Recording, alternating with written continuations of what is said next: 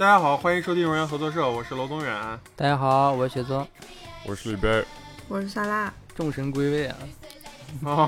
好像是的啊，好不容易是。我们今天请的李贝当嘉宾，我靠，好不容易来回来了。这个主题啊，是我我其实我是好久以前就写到选题库了呀，应该。我对这个事儿特别有感触。其实当时写这个选题，为啥？就是因为我刚认识胡娜的时候，她居然没有看过《千与千寻》。哦，让我特别的，我觉得这个世界上应该没有人类没有看过这部动画片。那那这个选题不应该是那个你以为的常识吗？好，这个选题 这个选题后面再聊啊。啊，就是这让我产生一个迷思，就是，呃，是不是我们活在自己的信息茧房里活太久了？然后那天我又在尝试在公司做了个田野调查，我们公司有一半的人没有听过《加州旅馆》。啊，那挺 正常的呀。你也没听过啊？百分之二，你没听过《加州旅馆》？出现了？不会吧？我为啥听过？我我也觉得这是应该是是，你知不知道这首歌啊？知道，但你没听过是吧？没听过。那我听我听也是因为我听也是因为就是我当时玩耳机，然后他们都说那个歌就是试耳机特别好，我才听的。哦，就是有个什么微会试音碟里面的什么《加州旅馆》渡口那些的是吧？啊，反正对啊，都是这种原因。就所以，我我就在想啊，就是这个这个事情啊，就是我们其实，其实这期节目我们也准备了挺久了啊，因为各种事儿没录成。就是我我中间我想想，其实这也算是一个强力，大家也可以理解成是我们强力安利的一一个节目，就是我们安利大家，或者是说，哦，但是大纲里酸辣写了一些，他应该是这些好像。没有做过的事情应该也有一些是吧？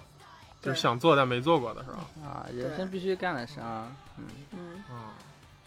就是我们觉得人生必须干的事，但是我反正我的里面的是偏比较安利大家啊事情吧，啊。啊嗯，对，我们今天就来聊聊这个啊。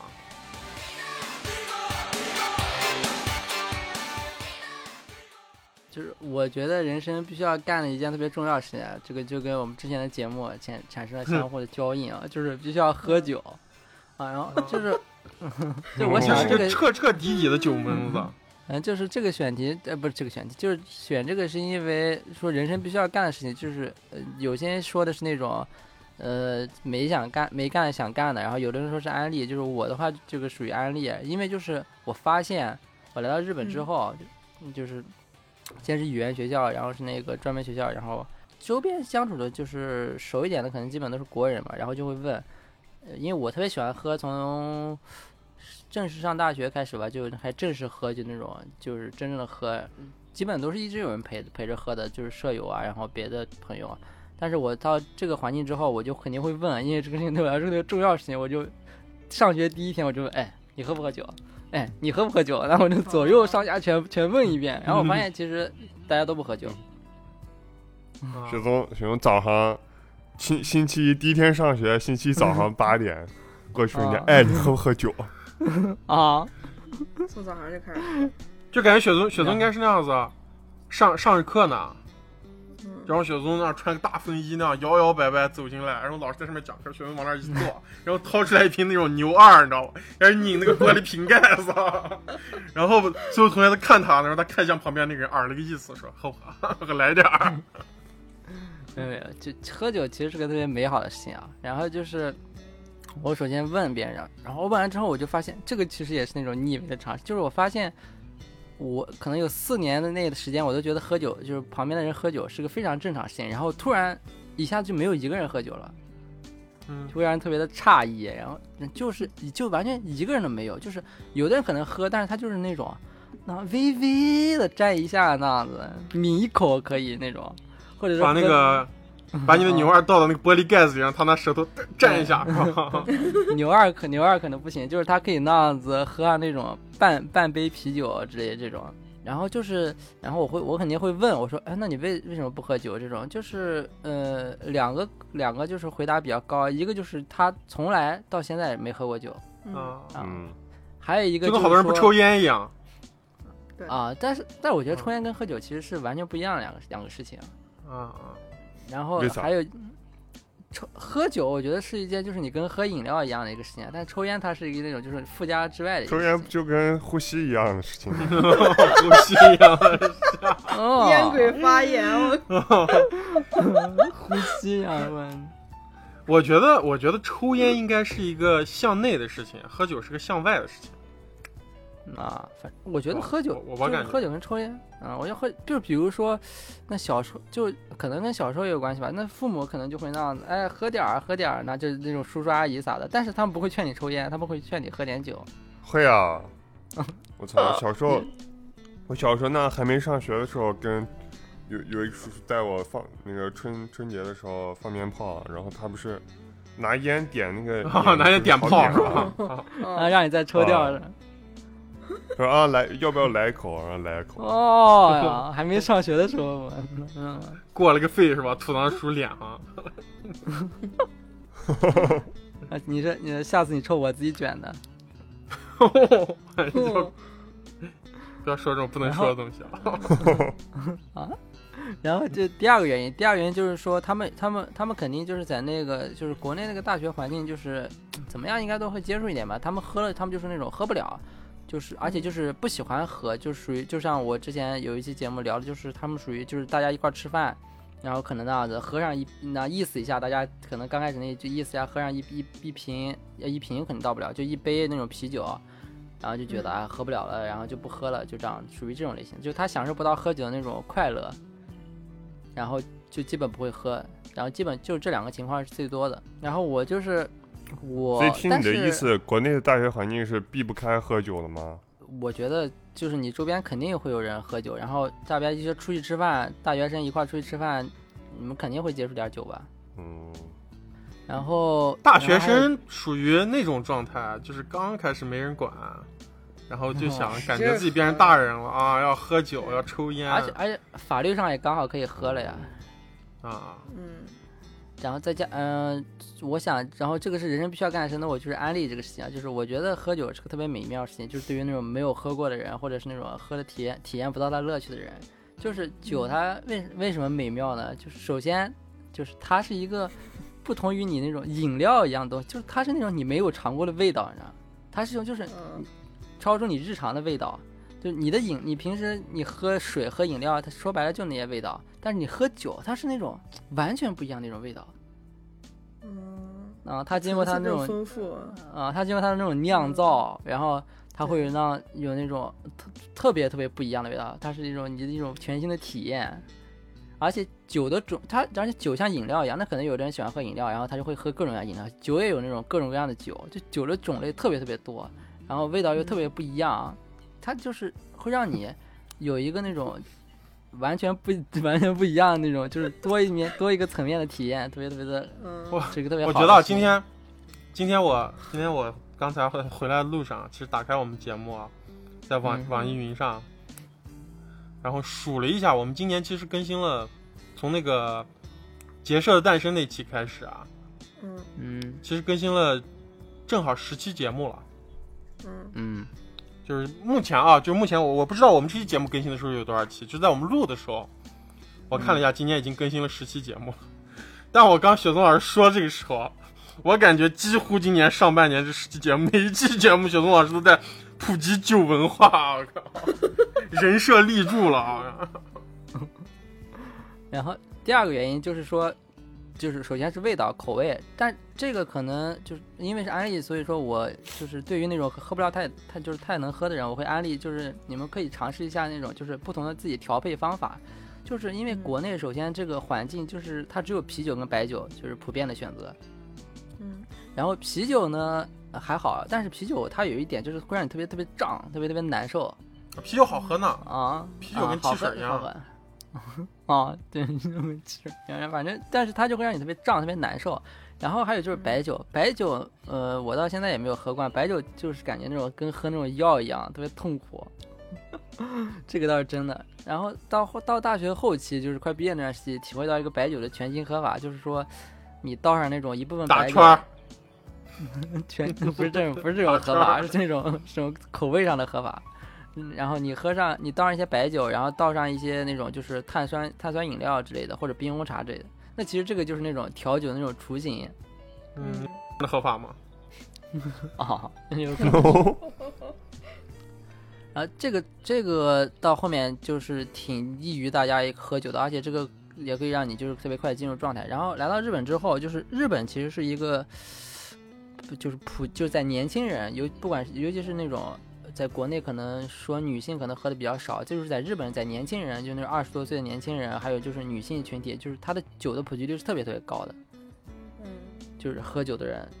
就是概就是概率特别特别高。然后原因呢，就是是因为它的酒都属于特别容易入口的酒，就比如说像日本有那种最基础的，它那种叫那种什么 highball，然后它是那种就是威士忌，然后加上一丢丢，然后加上大量的那种碳酸水，然后再加上冰块儿。它会有一种那种威士忌的那种味道，就是那种威士忌一点苦一点苦味一点香味，然后但是它又特别容易入口，然后就可跟白酒是完全就是呃那个容易入口的程度是完全不一样的。但还是有点劲儿的。啊，对，它肯定是有劲，它毕竟是酒，而且威士忌的度数也不属于很低的那种。而且我我还喝过那种威士忌兑那个科尔必斯，然后拿一个扎啤杯子。啊，对对对嗯对对，这个研这个就是继续接下一个要说，就是它可以兑各种各样酒。就是日本为什么就是容易入口，除了那种就是那种老年也不算老年，就除了那种什么清酒啊那种，就是纯饮的那种酒，剩下的酒百分就年轻人喝的酒百分之八九十都是酒特别特别少，比如说像说的那个威士忌，或者是一些比如琴酒或者一些朗姆酒，然后还有一些就是那种也是日本酒，但是它会含量特别少，然后它会兑各种饮料，像刚才那个罗总也说那个科尔必斯，然后还有像我刚刚说碳酸水，然后或者是各种甜的那种，就是嗯什么姜汁汽水啊，或者是一些嗯橙汁啊，反正就是各种，它会跟各种饮料配。啊那样配下来之后，它会导致这种东西就是年轻的女性也特别受欢迎，就是它喝起来就跟饮料一模一样，它但是它又有那种特别轻微的那种酒在里面。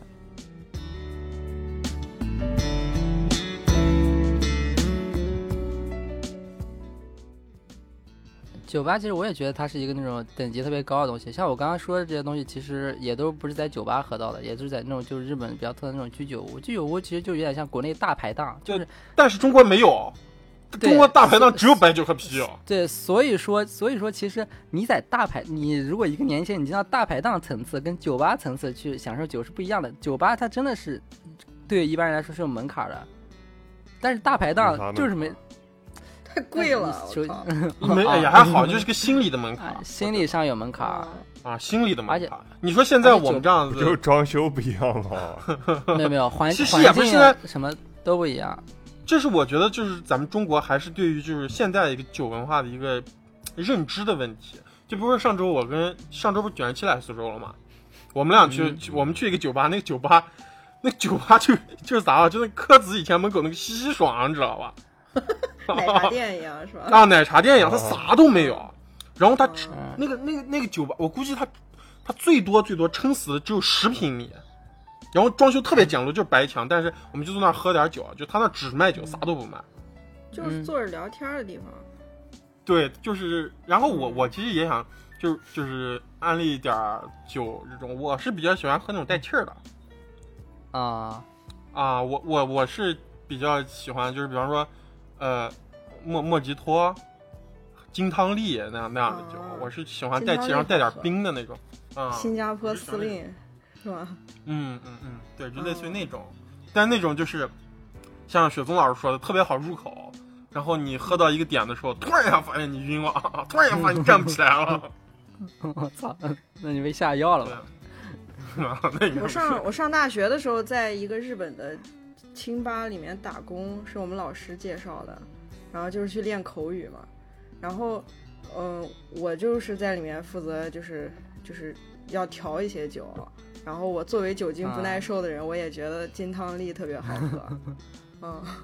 金酒啊就是金酒那个味道特别好喝，对金酒加汤力水，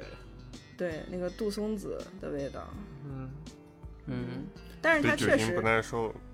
嗯是，一种什么样的体验？酒精不要听上期节目，听我们上一期节目就听上一知道期节目你就知道了。然后但是确实贵，就是我们那啊儿那个，我记得当时进酒的时候，就是进货的时候，那个酒水单我我看到了一瓶那个好像是孟买蓝宝石，呃，进价是九十八，然嗯后卖的话卖一瓶是三百，嗯，人民币卖一瓶是三百块。啊，但是酒吧里它都是按杯的，其实我我我倒觉得酒吧还挺适合喝酒的，就是大家挺适合那那个不，他是买一瓶酒，然后存在你这儿，他就随时过来喝。嗯，那个我在日本那种居日本人开居酒屋里，你一进去一个大酒柜，然后上面贴那些人的名字。对，挂着他们的那个名字。啊，对，嗯、但是实际上就是我就说国内这些酒吧啊，就国人开的，就是他其实是按杯卖的，就是比方说一杯酒三四十、四五十，啊对，你喝了，你喝完会比较好入口，大大概也能把你喝到一个微醺的状态就够了，嗯就差不多了。嗯也没有人说他妈喝鸡尾酒往醉了喝了，往那样死了喝了，打着圈儿拿鸡尾酒打圈儿，把酒吧整个打一遍，我靠！啊，但但这个点我就稍微拉回来一点，就是呃，首先像刚才你们俩说的，这其实这样的话，喝酒它就有一定的门槛，就有点稍微有点高了，因为酒吧其实消费是挺高的，它很暴利的。那比如说像那种一杯酒，可能它的成本可能只有几块钱，它可以卖到你几十块钱。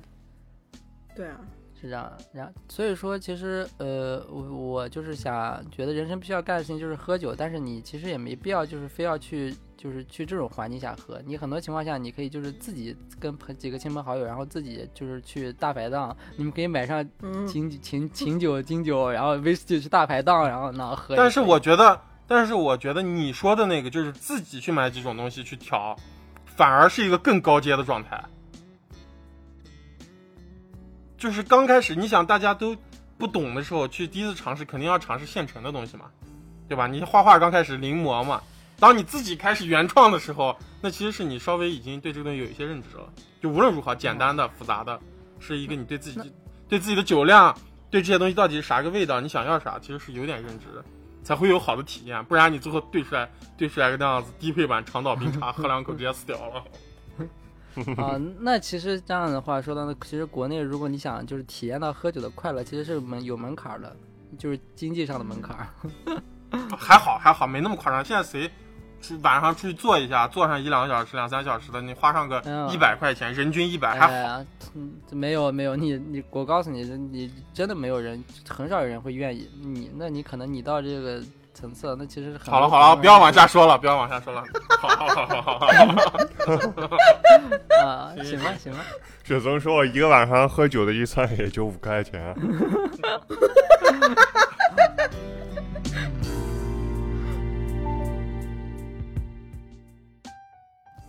就是我，我这个是还是就刚就刚才说那个，啊就是我觉得人活着一定要看《千与千寻》。嗯，为什么？为什么千与千寻？嗯，因为这样的，就是我以前经常跟大家安利一些就我最喜欢的电影，比方说李贝、雪松、酸辣肯定都经历过这种状态。对，我在人生的不同阶段，其实给大家会安利很多不一样的电影，我会逼大家去看。我给酸辣安利经过历经历过被你逼的状态，还是经历过给别人安利电影的状态？被他这个逼被我逼啊，被我逼的状态，就是一定要看这个。就是你像酸辣被我逼的看过什么《壁花少年》啊，宿醉醉宿宿醉啊，但是，嗯，就是其实我认为，首先第一点肯定是我认为《千与千寻》是一个特别大众的电影，应该大家都看过。当然，这是一个我的惯性思维，我也知道，就是像雪松老师说的，就是我以为的常识嘛。但是，呃，我还有更多的理由让大家看这部电影，就是其实我嗯呃，以现在短暂的人生来看，其实我认为《千与千寻》这部电影是人活着必须要看的一部电影。嗯因为首先，嗯，这是宫崎骏我认为最好的一片一部片子了。其次，嗯这这是最最最简单的。其次就是，嗯，它里面讲述的那种观点、爱与勇气和宫崎骏认为的，比方说我们要保持的一些东西，就是我认为宫崎骏这个电影它讲述的是，嗯，他认为大人的世界是很肮脏龌龊的。就是这些东西是需要用这样酒闷子。但这些东西，就像就像其实咱们说一些，就是以前经常听一些民俗故事，说小孩的眼睛是净的，可以看到脏东西，但是长大了以后就浊了嘛，就看不到了。就是其实就是嗯，儿童的那种清澈，孩子那种清澈、勇气和坚韧是远远要超越大人的。而且它里面带的这个，而且这个片子也是个信息量特别大的片子。我我是觉得反正我我简单，我这个第一个特别简单，我今天几个其实都挺简单的啊。嗯，我觉得大家一定要看，就是一定要看这部电影。这部电影就是我觉得，呃，是做一个作为一个普通人，在生活中，其实如果你没还没看过这部电影，真的可以去看一下。你没看过这部电影是个很幸福的事。这部电影我还基本上是每隔一到两年会重新看一遍那样的状态。嗯嗯，嗯，这是我一个简单的案例，就是美好的东西其实是一个我觉得这样的电影你是不是可以说出来十部？对，可以50部出期节目就是五十部 人生必须要看的五十部电影。啊！对，我成了豆瓣 豆瓣儿博主。嗯，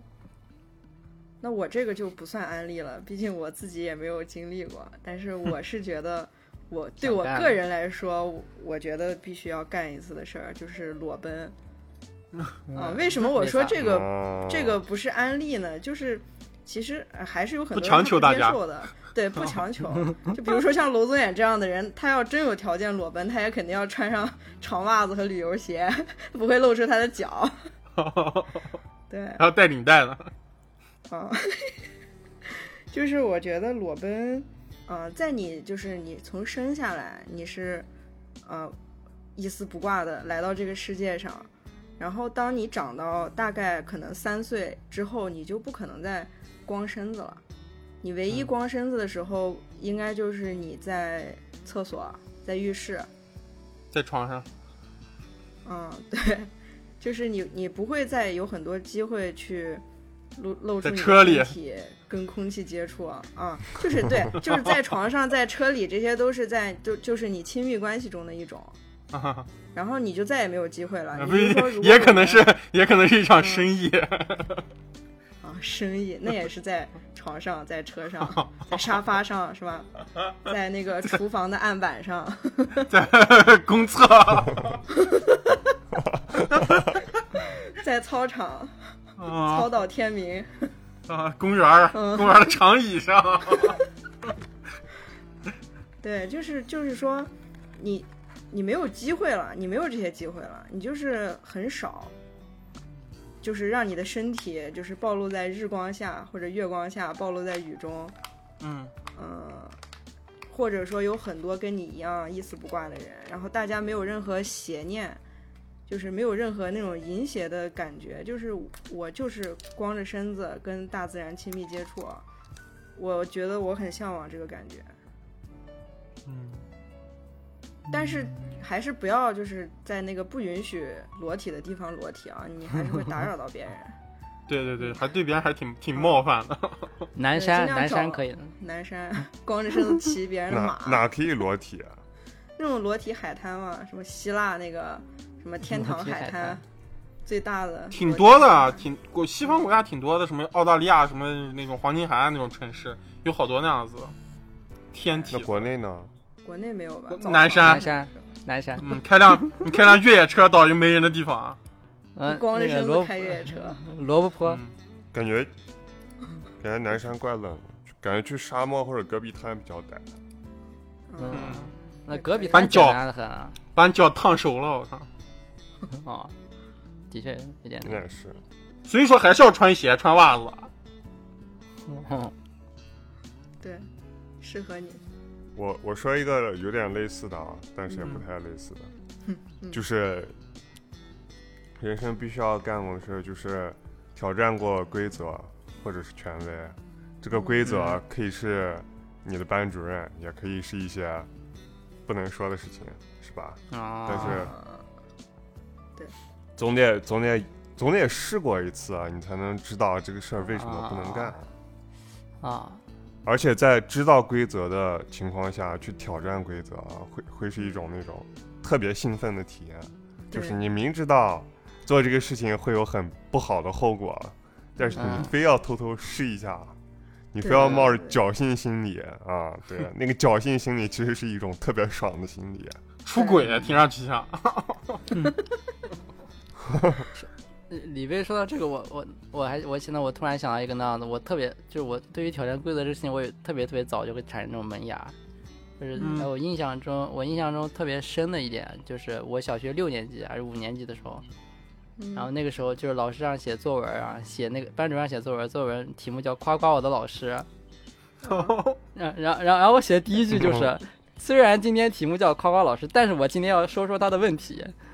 哎，你好像在哪期节目里面说讲过这个事儿？我也感觉你说过这个，我啊我靠！听过听过啊。然后我就特别，然后突然像李威刚刚说的，他说会进入到那种兴奋状态，我特我就想起来，我当时好像就特别兴奋，奋笔疾书，那把这老师所有问题都写出来，就那他那种体罚学生，然后有那种两面人，然后说一套做一套，全部写出来呢。哎啊，但啊主而且主要就是主要就是这个作文是他检查，因为他就是班主任是语文老师，然后就是他嘛，他也他也要检查作文，然后全部写出来了，肆意的写出来，写的特别特别爽。然后也不知道为啥，然后呢，交上去没有？当然交上去了，然后然后最后就他老师不是还说了吗？别的老师都能看到呢，是吧？好像我记得啊，他叫办公室里，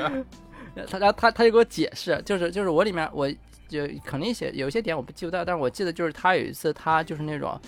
好像是数学数学那个数学委员，反正还是哪一个班干部，反正就是干事情干不大好，他就那样特别重的拍那个同学的背还是头忘了，就那样的，就感觉是有点生，就有点生气，但是他又不会那样完全打学生那样感觉，但是就被我那敏锐的眼睛看到了，观察，打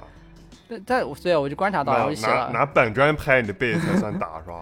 反反正我就观察到了，我就那样写出来。然后他说：“哎，我当时没打他，我就轻轻摸摸他而已。”那给我解释在那边。摸摸他，啊这样狗逼啊，就应该狠狠的骂。然后然后他就他就给我解释他的那种在我我里面写到的种种行为。然后最后他就他就他让我站到那种走道里面，把那个作文改完，然后才可以再进去。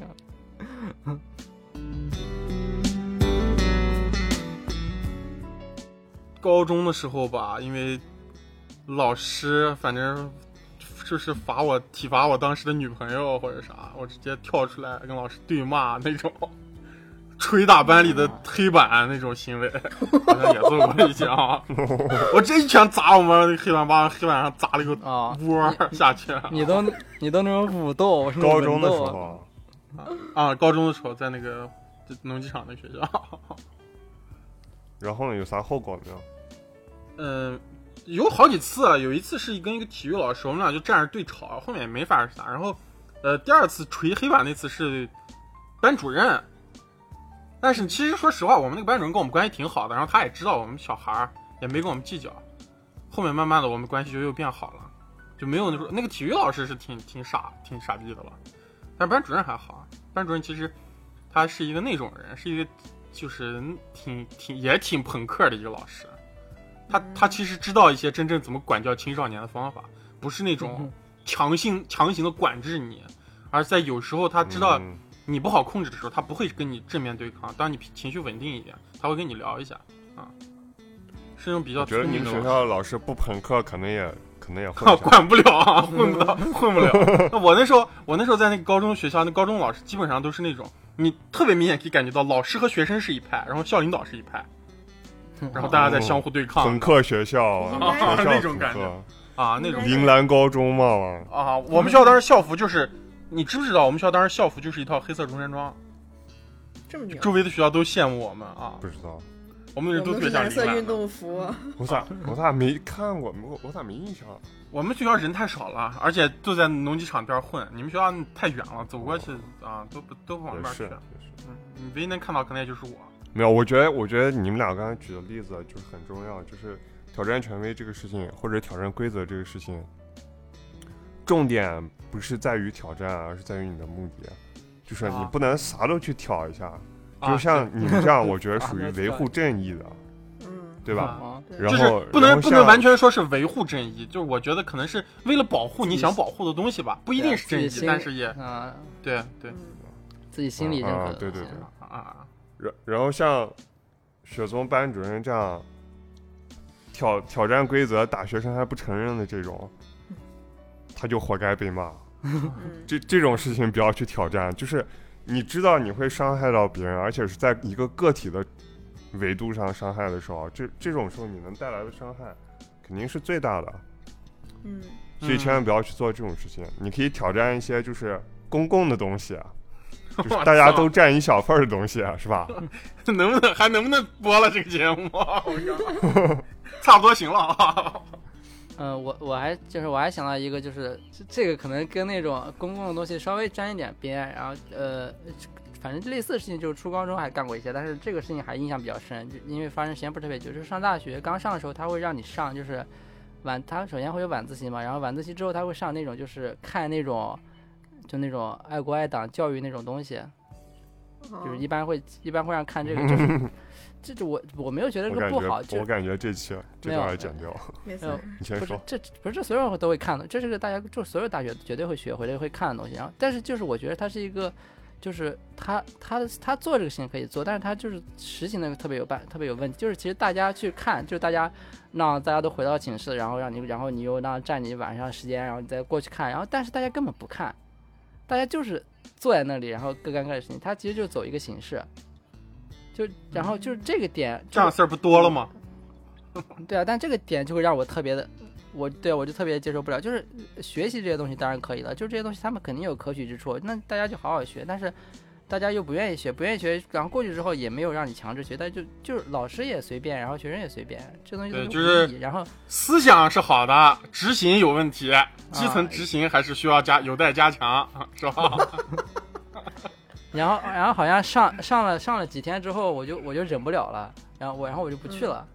然后我，然后我就我就我就我就说这有啥要去的，然后我就再不去了。然后不去之后，那那个那个，哎，呃，那大学叫啥班导是吧？辅导员，辅导员啊，辅导员对，辅导员就把我叫过去，然后啊，这个这个就是他说你不去的话，这个东西就要扣那个就是特别重要的一个分儿，忘了叫啥，就是那种平时分儿，学分儿，对，每年反正就那么多分儿，然后他就会扣你。这个分儿到底是不是真实存在的？就跟 就跟我们上我们在科子的时候，我不知道李贝应该也经历过吧？有一个东西叫操行评定，啊，啊，快毕业的时候，老师就会拿这个东西威胁你，你就乖乖我。一直都觉得这个这个评定是他们虚构出来的。嗯，我也觉得，然后然后就是我就我就不去了，然后他班好像就只有我没去吧，然后还然后反正他就班主任就把我叫过去，然后呃不那个那个辅导员把我叫过去，他就问我，他就他就说我说这有啥好去的？那我去了，跟大家根本就不看。我说你有没有觉得做这种事情特别可笑啊？你做你觉得做这种事情有没有意义？我就问他被，伤害了。那他然后他就自己那自己也答不上来，因为他可能自己也觉得可能这个事情做的特别没有意义。他说，呃，那那这个东西，那反正做肯定是要做的，那那你。那那你不那你不去看，那我们我也只能扣分。那那我说那要看大家就好好看呀、那那你这样又不好好看，然后大家就所有人都在玩儿，然后咋样？他都他说啊，所有人都在玩儿嘛，那种装不知道呢，然后大家都会认真 看着。他就没有人检查，只是大家坐到那个教室里啊。他说啊，原来大家都在玩吗？哦，那种哦，那种疑问震惊。然后我就跟反正我就跟他好像，反正我就最后争论半天，我真觉得这事情特别有问题。然后好像他最后他最后就反正那连说带劝，然后就让我去看，然后最后也没扣我分儿。但是好像那个事情就最后好像就再看了一一两天，好像就不看了就。那我说一个，我说一个挑挑战的啊，跟李飞的更接近，就是大家都添砖加瓦的那种。嗯，嗯，这事儿发生在我幼儿园的时候。幼儿园太奇怪了，幼儿园学生、幼儿园孩子们造反啊！我带着幼儿园孩子造反，你知道吧？嗯，就是我们当时的那个幼儿园的那种，其实我们也叫类似于班主任吧，应该具体叫啥我忘了，就管我们这批小孩的。然后他被我们，嗯然后另一个老师就特别凶，特别害怕，我们都特别害怕他。但是有一天呢，我们这个带我们班这个我们特别喜欢的这个老师和另一个老师呢，我们在上类似于体育课吧，反正就在外面玩儿。小孩幼儿园嘛，哪有什么体育课？然后那时候我们幼儿园二楼有一个房顶，有一个天台，你知道，那两个老师就在上面。其实他们两个就在那儿玩儿，在那儿打闹，你知道吧？就是你想，幼儿园的老师其实也就是些年轻人嘛。嗯，然后我就开始喊，我说、啊、张老师在欺负我们老师啊！我们就这样叫上来，小孩儿该指着那个老师鼻子骂，你知道吧？然后大家是那种喊口号式的那种，齐声呐喊，张老师大笨蛋那样子，真把老师骂急了，你知道吧？最后到我们班，啊，到我们班挨个，最后我们班男生排队挨个扇我们的嘴，哦，体罚，哦，啊，最后最后就家长就闹嘛，啊，就把老师调走了。调走了是不是就开除了的意思？呃，不，好像反正就调别的学校去了，调啊，嗯调到其他的幼儿园去了吧？没那么容易被开除。对你把一个班幼儿园，你把一个班小男孩 拉到那个教室里排队扇嘴，这个行为都可怕！现在听听，我靠，嗯，一个一个长嘴。估计还估计还挺多的，现在这好多这种事情。不是，那里没有啊？那李贝安利这个事情，那李贝就是那李贝是自己做过，还是说他就是为想做的原因、啊这好像你没分享好像没有啥能说的。啊，那就别说了。你都说不能说了，你别说了。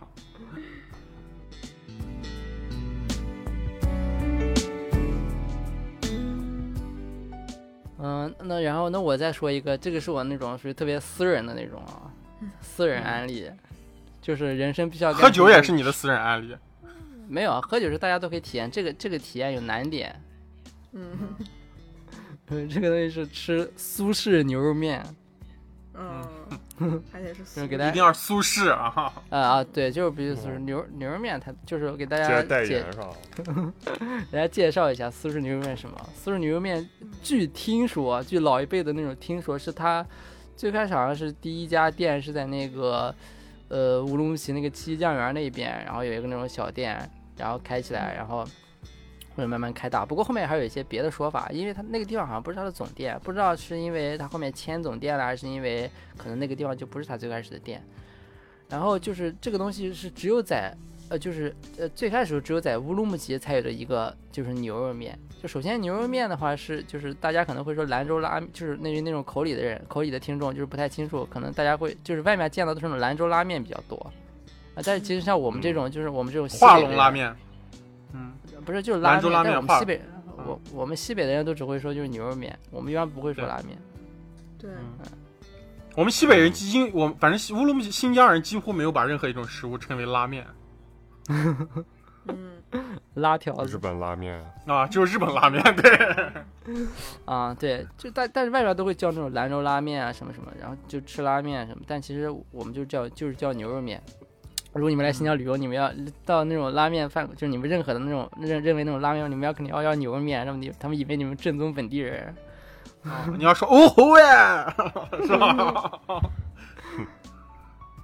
然后呢，这个苏式牛肉面呢，就是首先我们那个地方，首先兰州跟新疆就本来就很近，而且本来新疆就是那种就是人口就是很混杂的，就是各种地方都来的人，西北的人肯定很多，就是有那么多牛肉面馆，就牛肉面馆可以说是那种满大街遍布的，就你像这种你们想离开牛肉面馆都很难的事情。但是我为什么要推荐这个苏式牛肉面啊？就是它啊，就是为啥种？为啥？为啥马三元就不行？马马三元完全不行。然后就是它是一个特别特殊的牛肉面，就是这个牛肉面就是呃，在我心中，就是在我的那种，就是它没有对我产生那种什么刻骨铭心的故事啊，就是它只是一个对我来说，就是我人生至今为止就吃过最好吃的一个牛肉面，嗯，而且它不只是最好吃的牛肉面，可能是占我人生至今为止那种就是好吃的食物里面的 top 那种。就是它是一种，它对你是一种陪伴，是吧？陪陪伴不是，它就是那种真的好吃，它就特别好吃，特别特别好吃。他，我跟你说，我说他没有对我那种就没有什么那种故事啊，或者是那种，但是我当时就是我觉得特别高兴的时候，或者是那种我我们那种家里人问我，哎，你想吃啥？我都会说，哎，吃素食牛肉面，啊，我要吃素食牛肉面，就是那，我今天过节了吃啥？吃素食牛肉面，那就是那，就是素食牛肉面太惨了，太质朴了。呃，因为真特别好，因为真特别好吃。我反正我记得好像有一次，我就我可能这个产生印象偏差，但我记得有一次就好像是那样子，放假了吧还是啥，那样街上就是那样子，叔叔阿姨还有他们的他他的那种朋友，就是那种孩子，就大家一块儿街上，可能放假了一块儿去谁家里玩儿，说哎今天放假我们吃啥？然后那个人说我想吃牛排，我说我要吃苏式牛肉面，最后就带吃苏式牛肉面了。然后最后就吃苏式牛肉面了。我那个人白了你一年，心里默默骂了句傻。大家都想着哇吃牛排了，结果被带去吃苏式牛肉面了。没有大家，就是小，我也是小时候，我这种情况，我一般都让我妈带我去吃全聚德哦 哦，嗯，啊，吃烤鸭，我要。啊我但我觉得那个不好吃，我觉得没有苏式牛肉面好吃。其实我觉得牛肉面这个东西，其实就是我们新疆的一个，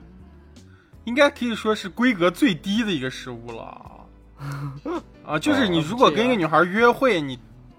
就在学生时代跟一个女孩约会，你都得你要带她去吃个牛肉面，大家都会笑话你，我感觉。牛肉面其实苏式牛肉面现在已经不好吃了，而且我要补充一下，其实苏式牛肉面总店其实在那个哪，在我们家附近，就就在现在雪松儿住的附近。苏式牛肉面现人在民电影院，人民没有没有没苏式影院那边苏式牛肉面总店其实，在土哈，就不管是后来搬的嘛还是咋的，它总店在土哈。以前那个地方还有一个苏式大酒店，然后旁边一个苏式牛肉面，啊然后后来那个苏式大酒店也关了，就改成苏式大酒店简直是雪中的梦想嘛！因为我有个我有个舅舅，我有个舅舅在那儿结的婚，好多年前。嗯，嗯，然后婚宴都是牛肉面是吧？每一桌都是牛肉面是吧？苏式牛肉面，苏式牛肉面现在，那但那个苏式大酒店现在没了。然后，但是苏式牛肉面在那个地方现在还有一家，然后也是我们经常会去吃，还真是不好吃了，没有以前好吃了，完全不行。嗯，嗯那不知道，我已经反正快三年三年没吃过了。就是我想说一下它为什么就是它这么好吃，就是首先它属于一个，其实在我小，因为我很小时候开始吃，那个时候在很小的时候它属于一个特别正规的店，就是牛肉面很多牛肉面属于那种特别那样杂七杂八那样脏脏叉叉的，它有点像那种，它有点那种快餐店的感觉，特别干净啊，对，就现代那配种快餐菜都是快店。啊对，配菜都特别快那样子的。啊、呃但是其实要排队，我每次都会那样排队那端一个盘子，在那等上十分钟，嗯。但但是他就是他在很早，麦当劳是吧？嗯，他在很早就有一个那种可能那种快餐营销，然后那种干净，然后那种理念他就有了。他他那种厨啊，不过牛肉面饭馆的厨房都是那种开放式的，因为你要看拉面师傅在里面拉面。嗯啊就然后就是我接受，就是我对素食面产生它是不是好吃的，就是一个节点，是因为我有一次吃到一个它的一个面的选择成，就是它的粗细选择叫毛细，就是我有一天突然吃毛细最细的，毛细不是基础款吗？我感觉。没有基础是普通嘛，哦，普通毛细，然后我有一天突然吃到毛细这个东西，就是毛细它为什么它我为什么觉得它好吃呢？就是毛细好多人他不喜欢吃，因为很多人喜欢吃那种面的那种嚼头，就是他觉得面有点面酒叶儿了嚼啊，酒叶带有嚼头，然后毛细它是那种你入口即化，你就把那牛肉面含到嘴里，牛肉面那个面在你嘴里散开了，然后那个牛肉面汤汁，然后就啊牛肉面汤汁就连着那个面一块在你口腔充满那种它牛肉面的汤的那种味道，对对，然后再加再加上苏式牛肉面的汤底，味道是，我因为我很喜欢吃牛肉面，我尝了各种家，像刚刚楼总也说马三元什么，就苏式牛肉面汤底是，我就是在一任何一家牛肉面就是店都没有吃到过的味道，就是马三元它可能属于那种就是兰州系或者是回民系，就是它的牛肉面是一个味道，好像就是它那回民系的那种牛肉面，好几家店我都吃过，它都是同一个味道，那个汤底就属于那种有一点上扬的感觉。然后就是 没有往下沉的那种感觉，有点上扬的感觉。啊。就就就你喝起来，它没有那种就是沉下的感觉，而且它的煮的萝卜什么也都不是很入味儿，而且它就是喝它的表面上那种就是很淡很轻，然后而且它嗯。它好像是里面加了一种香料，跟苏式牛肉面不一样，它的有一种那种就是我觉得有点奇怪的回味儿，但是苏式牛肉面那个汤底就是特别浓厚的那种牛肉牛骨的那种香味儿啊，然后它的那个萝卜就是萝卜，它这个特，然后它是萝卜片儿，然后它那个萝卜特别特别入味儿，就就萝卜煮肉味儿，你要煮时间特别长，然后它把那个萝卜就就如果那个萝卜是水脆的，你在牛肉面里就吃就跟牛肉面融为不了一体，但是那个它那个萝卜就啊，你吃到嘴里就你就跟那种喝牛肉汤是一样的感觉。然后再加上就是我觉得我们以后，我们以后要是能接上代言，肯定得让雪松来写这个广告词儿。哦，我竟然，我竟然真是长了见识了，把什么威士忌、可乐、苏式牛肉面都能吹出花儿来了。上扬，我我靠！下沉，嗯，下沉下垂吗？下沉，我靠！下沉，下垂，然后然后再加上苏式牛肉面，它有一个特别绝的一点，就是牛肉面一般大家会它会有配料，就是它那个油泼辣子跟醋。然后我一般是不放醋，我不太喜欢放醋。那个时候吃面，现在吃面放醋还可以。然后它那个油泼辣子，哎呀，就是那种，就你在哪个地方都吃不到那种油泼辣子，就是它就是一般一般那种油泼辣子，它就是它的那种辣子的面特别少，油特别多，而且它的那种油是那种也是那种很轻飘的感觉，就那种回民系的那种。但是苏式牛肉面它的辣子是那种带着微微的回甜，我觉得它辣子有那种重重油、机油的味道，重工业的味道。没有没有没有没有，就它的它是那种，它的油的部分特别少，它它的辣子属于那种就是油很属于那种就是就是很干，有点干，但它其实是油泼辣子，但是它油部分特别少，你可以把那辣子一坨一坨挖出来，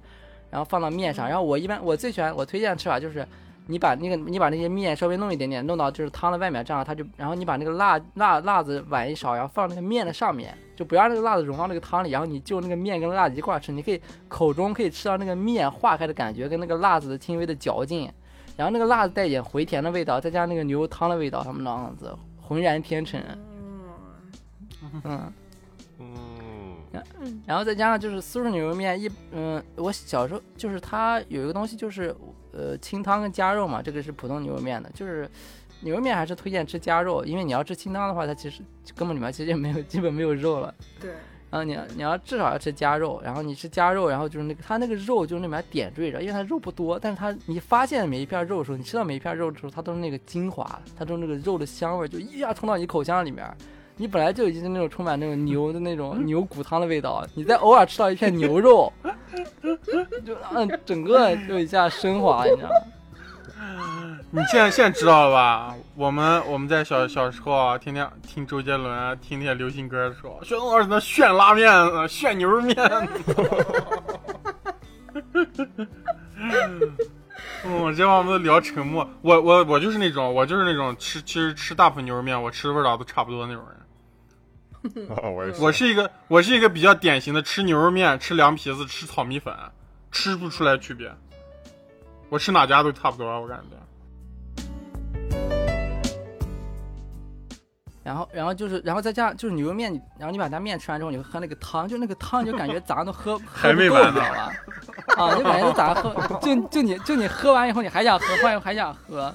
嗯，嗯，就是就是那个他他就他们有那种传说，就是说那种牛肉面汤里面会加那种什么罂粟壳，然后让你那种上瘾的感觉啊，说有这种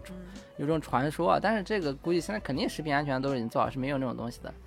啊，但是它那个牛肉汤就就你让你你停不下来，然后你就把那个你要把那个汤那样子完完整整的全部喝掉，然后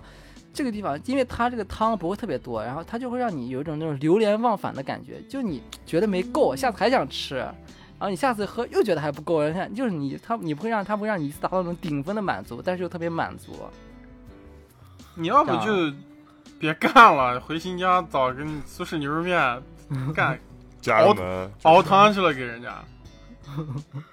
拉面、拉毛细，嗯，啊，我还是我推荐，但是当我之前好像有一期节目聊到过，就是在北京那个火车站有，我之前也见到一家苏式牛肉面啊，那个店它其实除了那个面，因为不是手工拉的，就吃起来特别特别奇怪之外，它的汤汤的味道其实是一样的，应该是统一做的。然后所以说，如果呢就是来到那种新疆旅游的朋友，或者是乌鲁木齐旅游的朋友，就一定要尝一下就是苏式牛肉面这个东西，它会就是它跟你这辈子可能吃到所有牛肉面都不是一个味道。大家可能这辈子就吃过这一次牛肉面。所以说，人生必须要干的事情，要吃一次苏式牛肉面啊！嗯，你去日本吃到过比苏式牛肉面好吃的东西没有？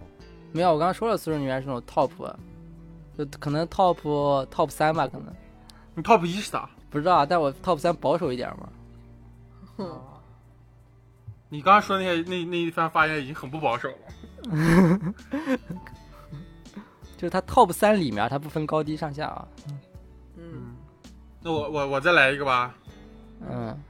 嗯，我这嗯这这个是刚好刚好承接雪松老师这个啊，我就说的一个更宏大的一个东西。刚好最近也是，这也是一个可以值得聊的话题，就是去新疆啊。就这个啊肯定不是安利我们这样的人，肯定是安利就是在座没有去过新疆的各位。呃，我就纳了闷儿了，为啥今年全世界都去新疆了？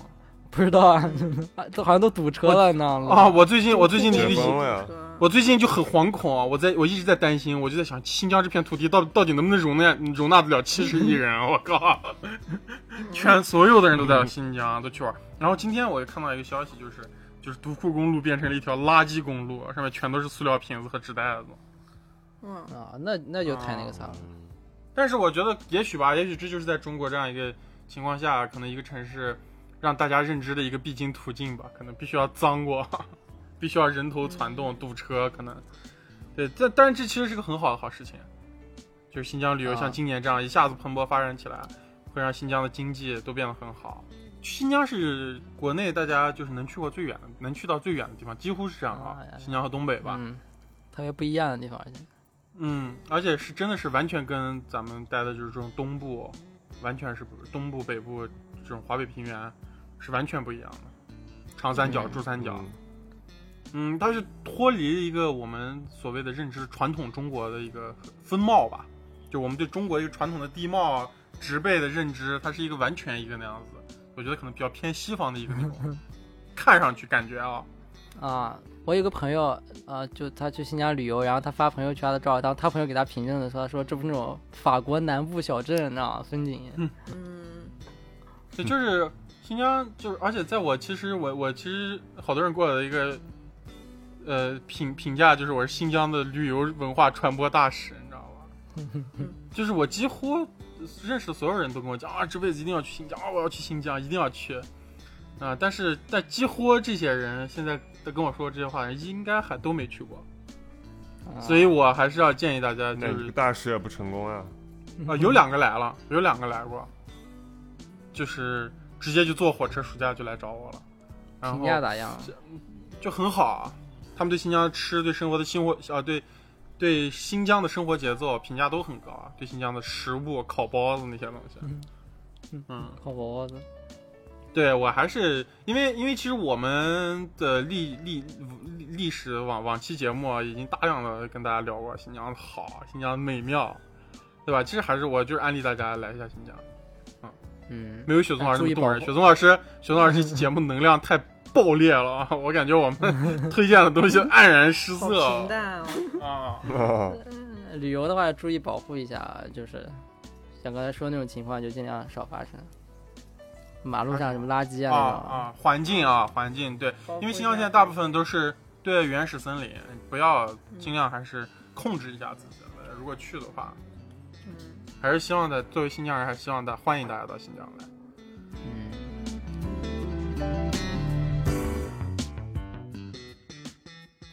觉得人生必须要干的一件事情是在大雨里跳舞。嗯，嗯，啊，你跳过没有当然？，呃，这个可以尝试啊。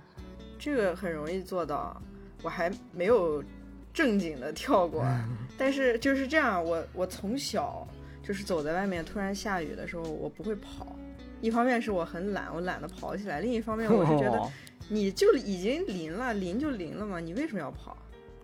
就是你，感觉你身新疆人上都这样吧？对你淋湿百分之五十和好像新疆人淋湿也不打伞。对淋湿百分之百是没有区别的。哇，而且好多新疆人下雪也不打伞，不知道为啥下下雪要打伞这下雪咋会下雪打伞？难道下雪本来就不应该打下雪不伞的了打伞，有人下雪打伞吗？啊！我妈？为啥？不知道，但是我们觉得下雪是固体，一个伤害不了你的东西，拍一拍就掉了一。抖不就掉了吗？对，淋雪太好了。对，而且你在大雨里，就是，嗯，我现在也是，天津经常下那种巨大的那种雨，然后刮大风、啊下大雨，就是你打伞也没有用，因为那个雨是横着下的，啊 你哪都遮不下往住。从下往 上上嗯，往上下就。就苏州也是，苏州这种地方，嗯你要真下了那种大雨的时候，上扬的是吧？上扬，上扬的，跟汤底一样。然后全都是牛肉面的那个骨汤味儿，是吧？打下到嘴里。我是我是觉苏州也是啊，苏州下雨，苏州真下大雨的时候，你眼睛都睁不开。对，啊，别人，而且你你刚说的这个画面，就是在大雨中跳舞的这个画面，我为他想象是一条黑暗的巷道，然后下着暴雨，然后突然一束光从上面，曲，不是，我突然一束特别强、对比度特别强的白光打来把你照亮，然后背景是嗯 Billie Jean，你知道吧？Michael 的那个，嗯，然后酸辣就开始拿出一顶礼帽。然后撸了一下袖子，然后提了一下两个裤，提了一下自己的裤腿子，你知道吗？哎呀，转一个圈儿，他亮闪闪的袜子和手套，然后转一圈儿，一只手放在裆部开始，啊，然后许被甩出来特别漂亮的弧线，我靠！对，哼。就我到目前为止，我只是试过在大雨里面 张开双臂，这样子头冲着天，这样慢慢的走，然后我女朋友已经在前面撅着屁股跑远了。你是那个《肖申克的救赎》是吧？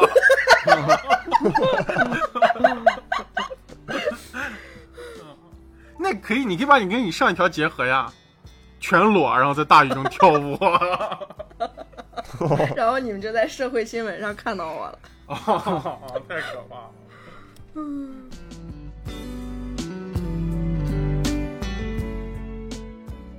嗯，我再我再推荐一个，这这个这个就是没那么实体，稍微比较就是比较比较就是广泛的一个推荐，就是推荐大家一定要玩一下那种大型的游戏，嗯，就是就是哦。游戏可能我以为你要说虚拟牛肉面呢，就是游戏可能大家都玩儿，牛肉面。啊。游戏大家肯定都玩过，尤其是就是年轻人的话，可能年轻的朋友可能就是玩手游特别多。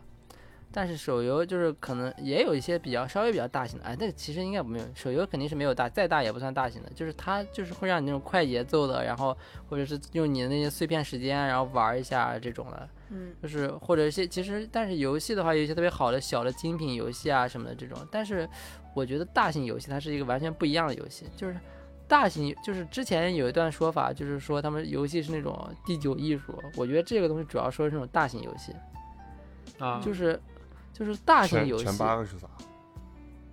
雕塑、艺什么文学、啊绘画啊、舞蹈、舞台什么的，电舞蹈的第八艺术是电影，我只知道。多大对你来说算大？呃，就那我接下来就说多大算大 3A 的话，那可能就，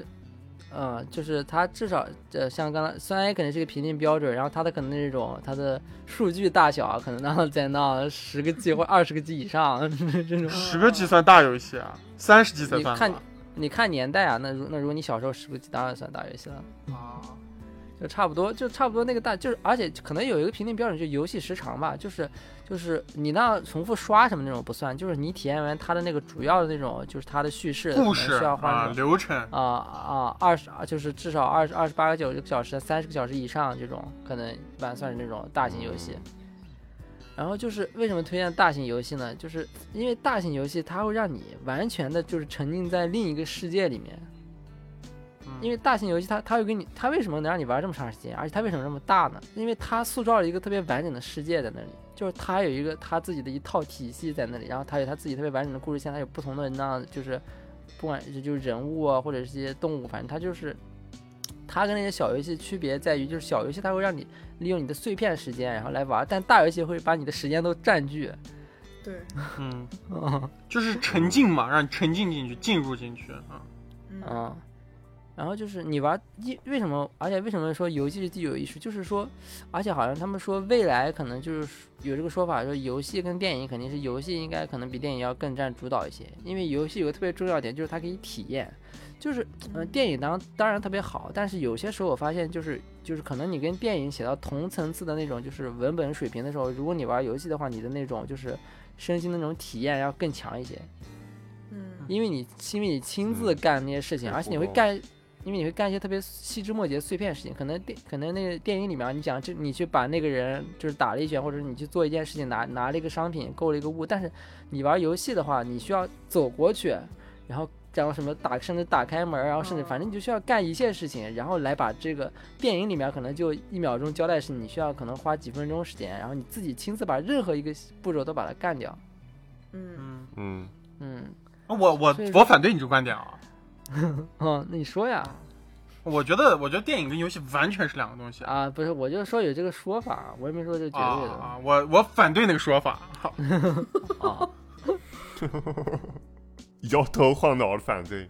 然后，而且就是游戏，像刚才说的，就是自己体验之外，它还有一个就是它需要你做出一定的挑战。就像刚刚说的，可能电影它就是你不需要就是有太多挑战，你就是看别人给你创造好的东西，然后体验他给你带来一些他的一些意识上的东西，一些对啊，电影有分镜头，游戏就没有。然后，游戏的话，你需要，呃但游戏很多时候会融入这些内容嘛，其实游戏就比较集大成嘛。然后游戏里面你还需要做出就是很多挑战，比如说有些东西就是你，比如说你特别简单的，你可能去打一下怪，或者是干个什么事情，就你可能会失败，然后你失败你要需要再去挑战，然后再去做，然后但是这个失败成本比你在现实生活中就是做同样的事情失败成本要低很多，因为它是个游戏。它不一样。然后你会失败，然后你再去挑战，失败再去挑战，你可以从中就是获得，就是你自己也会一步一步成长，然后你也会更加对这个人物或者对这个故事、对这个世界观产生更深的那种，就是更深层次的认识。所以说你在获得被虐待的乐趣。啊，或者你在玩，所以说你玩大型游戏，真的它就是让你可以就是完全不一样的一种体验，就是它像我们刚才说，我最爱说什么喝酒啊这种，它是一种就是你生活中体验不到一种体验。所以说就是如果没有玩过大型游戏的人，其实就是很推荐一定要就是体验一款那个优秀的大型游戏，它可能会让你对自己可能对自己的那种什么价值观啊，或者是一些认识都会就是产生新的一些发现啊、发想之类的。雪松推荐，你不推荐一款吗？啊，我推荐一款呃，死亡搁浅、合金装备还能有啥？啊啊，那就啊，那就推荐，那就既然既然这个节点的话，那就推荐一下《死亡搁浅》吧，因为《死亡搁浅》我最近就是前两天 抽，行了，不用不用说为啥了。为啥？我我要说说一下说为什么我之之前没推荐过《死亡搁浅》，啊！就是我我前两天就是在那就没说过，前两天推荐核心装备，嗯好。哎，《死亡搁浅我你说你说，啊，死亡搁浅，我真的在这个就是在我现在就是又有新的一些人生的认识当中，我又觉得死亡搁浅有产生一些新的认识啊。我前段时间就是又抽那种我微乎其微的时间，稍微那样子玩了那种，可能每天玩十分钟那种死亡搁浅，嗯，就是它有好多支线嘛，它它因为它是一个就是呃没玩过的人给他没玩过的听众说一下，就是它是那种让你接受快递，就是最基础的玩法，它是你从一个节点接受快递，然后送到另一个节点，因为因为在那个世界里面，就是普通的人是没有办法就是穿越这些区域的，就主人公他有他特殊的能力，所以说他可以穿越这些区域，然后他可以帮助别人就是相互送一些重要的快递啊或者一些信息之类的。然后就是可能我每天会挑十分钟，然后就是去送一下，然后这样就体验一下。然后就是《死亡搁浅》，它其实是一个特别美好的游戏，就是它其实是一个价值观，如果对现在就是主流价值观说，它其实是一个很正能量啊啊，特别正的一个游戏，就是它特别推荐人，就是人与人之间啊，上扬它特别推荐人人与人之间的连接，就是嗯可能就是人与人之间，就是人就是主人公的目的就是把一些就是支离破碎的一部分人，然后让他们重新产生就产生连接，然后就是每一个人大家就会，而且这个游戏有特别重要的机制，就是他会就是你帮助过人，他会给你进行一个赞。就是嗯有这个说法，就是他会就是就是体验对玩家，对玩家的话，他是体特会让你产生这种就是催叫什么催催催产素，嗯，那它是一种就是会让你产生一种比较就是获得兴奋的然后快感这种东西。就是死亡搁浅最主要的玩法就是让你不断的在送快递的过程中产生那个催产催催产素，然后你帮助过的人，而且你就是你。你除了帮助 NPC，你还可以，他还推荐就是全世界的玩家一块联机，然后大家，但是大家见不到，但是大家会共同构筑这个世界一些就是一些东西，但这个东西它的目的除了帮助你自己之外，更重要的目的是帮助别的玩家。嗯嗯，就它特别特别讲究，就是在一个可能不管是网络时代啊，或者是那像他幻想那个时代，但他当时幻想那个时代，可能现在就已经有点差不多的一个时代。人与人之间的连接，人与人之间的帮助，人与人之间相互的信任，就是你做的事情，就他会。他会在你，比如说，比如说快递已经背的很多了，然后但是那路上有别的玩家掉的东西，然后他推荐你把那些东西捡起来，帮助别的玩家把他们丢失的东西再找回来。就是很多东西你做的时候其实不是为了自己，然后你是为了就是别人，然后你但是你帮助别人，你又可以获得那个就是催产素，你又可以获得那种就是心情上的愉悦，嗯是个特别特别良性的循环。嗯对，是一个这种类型的游戏。所以说，而且这个游戏就是现在也已经就是呃之前就已经上就是 PC 了，上上 Steam 平台了。所以说，如果大家就是电脑基本就还是有的，如果没有主机的话，就是推荐大家可以体验一下这款游戏。而且这个游戏像刚才说的，它门槛也很低，它它没有就是很难很难的操作。对，你可以就是走路，嗯，就需要一些耐心。啊、对它，对它可以让你放下，它是就是刚刚说大型游戏特别重要一点，它可以让你沉浸进去，然后你就体验一下那种像那种冰岛的那种氛围一样那种环境，然后你去送快递，然后再体不断的帮助别人，然后体会到就是人与人之间连接多么的重要，然后帮助别人也是可以获得非常快乐的，我非常快会会获得快乐的一件事情，而是那种特别美好的游戏，所以推荐大家就是可以玩一下这款游戏。雪松老师推荐的东西就是吃喝玩儿，那那那那你牛逼的啊！体体验一下，开机是快天亮的时候，然后关机还是快天亮的时候的感觉。那文明是吧？问一下雪冬老师，你觉得大型游戏的门槛更高，还是去酒吧的门槛更高？去酒吧门槛更高。为啥所？以这是个宅人的发言，这是个宅人的发言。对啊，对对，对我来说是这样，因为因为我因为我是相对于比较宅的人，因为我觉得去酒吧，它需要一个特别高的社交门槛，尤其是在对于我这么多年就是传统在接受这种传统的这种教育情况下，我觉得去酒吧的门槛很高，因为首先酒吧它是需要它的环境，你只愿意你只愿意在游戏里跟别人连接，你不愿意真的到实践中跟人去连接。没有没有，我特别我特别我特别特别愿意跟别人连接，就是之前我们不是做那种人格测试嘛，特别特别然后我愿意跟别人连接。嗯，我测那个，我测那在车里个测试他，嗯，我测那个他就是他就属于那种就是，他就属于特别愿意帮助别人那种。就是我我其实特别想想做志愿者，然后我平时看到就是有那种困难的人，我会就是特别想去帮助他们。如果我不帮助他们，我会能难受一整天。就是我觉得人与人之间特别连接特别特别重要，而且我觉得就是人一定要就是善意的向别人。就是我发现生活中好多人他们会恶意的向别人，比如说一个人他对你做了一件事情，然后你会想他是不是要对你不好怎么样，所以他才做这个事情。然后但是但是我会想，就是他可能是为了你好，所以他才这样做这件事情。对，在我们现在这个社会，有一个人走在你后面，你都 感觉那个人要害你。对，你要我我那当然不会了，那我就觉得那个人他就是怎么样，就是我觉得就是人与人之间保持善意特别特别重要。然后刚才李贝问的是啥？门槛儿为啥酒吧的门槛比啊，对啊，因为酒吧门槛高，因为我是个首先我是个宅人，我刚才就我就因为我酒吧它不像大排档一样那种，它它不是一个特别给放松的环境，酒吧像那种比较太安静了是吧？有对有那种很安静的吧，而且你需要就是你酒吧你需要点单，你知道吧？点单就是你完全你是一个未知的世界，你知道吗？就那各种各种名字的酒，然后乱七八糟，你又不知道它是什么，然后你你要显得你好像好像又知道一些，而且这酒吧那个环境，而且就是在你小时候认知，你觉得酒吧是一个那种都市丽岭，他们才去那种地方啊。那我又不是个都市丽岭，我是个宅人，然后我就那没办法去到那种都市丽岭是个啥你东西为啥会有啊？这种印象？不是都市丽人或者都市白领吗？都市丽岭这些词啊，综合起来。啊，简称是吧以后我们称为那种，呃，我们以后就称为那种大都市生活的人叫都市丽岭一会儿就容易好多是黑话。对啊，酒吧，而且我觉得酒吧他们会那样，就是大家好像会特别拘谨。我觉得酒吧，我更喜欢大排档的原因，像跟就跟喜欢居酒屋原因是一样。我觉得它是个特别放松的地方，你可以那特别无所谓，你不管你的穿着打扮，或者是你呢性格，或者你的大声喧哗，或者是肆意的一些，就是不拘谨的一些举动都可以。但是酒吧，我觉得它可能因为我没怎么去过酒吧，我觉得酒吧它是一个需要有一定就是那种有一定拘束，就规则性很强的一个地方。嗯，嗯，但是游呃游戏的话，我觉得门槛很低，是因为游戏你就可以在家里，而且就是你不管做错任何事情，它是零成本的。你在酒吧里面，可能你可能会获得尴尬，就是你如果做错事情 获得尴尬。啊 啊，或者尴尬其实会让会让人特别不舒服。但是游戏你不管做什么，你你做错了完全没有人在意，你不不会获得任何损失。在你在酒吧会做错啥样的事情？你跟人发起连接请求被人拒绝，那比如说像最基本的，就像最基本的什么点酒啊那些的，或者是，那你那你几个人去酒吧，那你一个人去酒吧，那那那尴不尴尬？那你那你就是难紧不紧紧张啊？对我来说很，但是你玩游戏，你一个人几个人都可以很放松，大家就可以特别随便，而且没有任何失败的成本。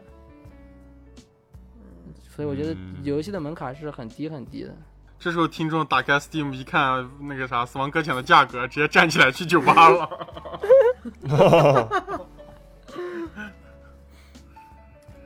对，对我来说就是相反的，游戏太嗯贵了。哦，设备也贵，对，你还得买一个能跑得起来 《死亡搁浅》的电脑。死亡搁浅挺挺好挺好带的。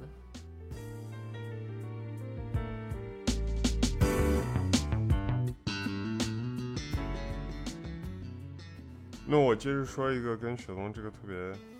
接近的啊，就是，就就是你人生中要上过瘾，或者对什么东西沉迷过，啊，我说一句啊，在和那个法律允许的范围内上瘾啊。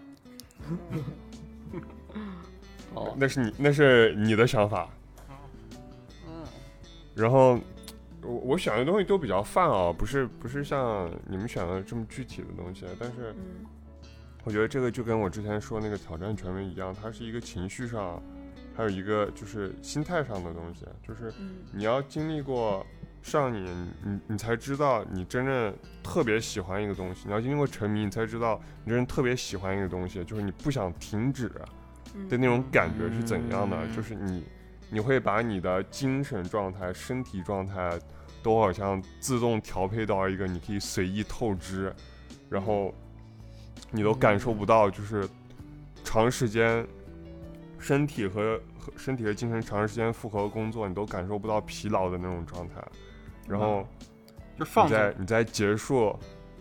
啊，放纵嘛，就是要不是放纵过。就是呃不是放纵，是是那种就是你上瘾你就不想停下来，并且你累了啊你也不想停下来，并且你不会想着我累了。对，你就觉得这是值得的，就是我愿意牺牲一点我的健康去做这个事情，我愿意牺牲我的我的健康去熬夜把这个把这个游戏玩完，嗯嗯或者是把这个工作做完，就是他不不管是游戏啊还是工作啊，任何事情都可能呃是这个上瘾的源头，是这个沉迷的这这个就是你沉迷的这件事情，这个当然是因人而异的，但是你要有过这种体验，并且如果是他如果他是一个对你有危害的事情。你也要有过，就是从他走出来过的体验，你才能更好的控制你后边会经历的事情。你会知道，啊，哪些事情也是社会要你做，但是你发现你并没有兴趣的，因为你可以，你现在就可以很容易的判定，就是啊，我我做这个事情没有让我上瘾的感觉，不会让我想连续二十四小时做这个事情的感觉。嗯嗯然后你也知道遇到一些就是你容易上瘾的东西，啊，你你也你也有一个预期，就是你，呃，你的思维会做什么样的反应，你会不受控制的，嗯，想去一直做这个事情，然后到达一个就是危害你生活其他方面的程度。嗯，那感觉好像还从来没有过。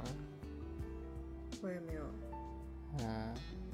那我我有啊，我打游戏是这样的呀，我打我我偶尔打游戏打一些游戏是这样的啊，我几乎只要任何一款游戏，我只要任何一款游戏我玩进去的时候，我就是这样的，不管什么地平线、怪物猎人，尤其是怪物猎人，我真是那昼夜奋战那种。嗯，那那那如果你就是你第二天就是那八点钟要上班，然后你就玩到那种七点五十是吧？啊、那时候我基本上上学，嗯我玩到早上七点五十，然后睡一会儿，然后到学校继续在课桌下面玩。玩啥啊？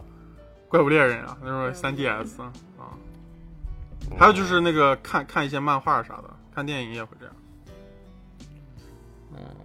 啊，那如果说到这个，我发现那其实好多人他们是不是对那个就是好多人现在年轻人对那种短视频那样上瘾？那个我觉得还挺有区别的，那个是一种惯性，我觉得。嗯，那惯性跟上瘾有啥区别呢？你比如说，就不想停啊，就刷刷刷，宁愿宁愿睡觉，宁愿不睡觉也要刷到爽，但是你永远刷不到爽。但那个爽啊，嗯，再刷三个就是我特别喜欢的视频，然后你永远刷不到第三个。对，那所以说像刚才你说那个就是惯性跟上瘾，那惯性跟上瘾在觉得是不是一个东西啊？我觉得惯性不是你内心想做的事情，对，它是一种肌肉记忆。嗯，我觉得在我看来都是一样的，就有些事情你不愿意承认，你把它叫做惯性；有些事情你愿意承认，你把它叫做上瘾，嗯，或者你把它叫做这是我的热情，这是我的热爱。热情。那其实我觉得这个可能更多类似于那种进入一到那种状态里，对，嗯嗯，那其实这是一个好事，我觉得，就是你进入到状态，你才能把这个事情就是全身心的体验或者是做好，这是应该是好事情，我觉得。那短视频有啥？体验呢？你要说你看一个那种你玩一个三十小时的游戏，或者说你看一个，哦，你看《剑锋传奇》，你他妈三天把它看完，熬夜，那和你刷、嗯刷一天一夜的短视频，那那种你获得了沉你获得体验大量啊短视短视频里的内容，老铁，你可能你可能去被激发灵感，然后成为一个创作者呀。那那所以说 那那虽然上瘾有好事跟坏事啊，那那像比如说刚才说，那如果有那种对对不好的东西上，就是广就是大家公共认知不好的东西上瘾，那可能大家就会觉得你是个那种可能人就废了或者咋样。但你如果对好东西，比如说你对你的你的工作，你对你的学习什么的上瘾，那其实是就是一件很好的事情啊。对，都是人的认知，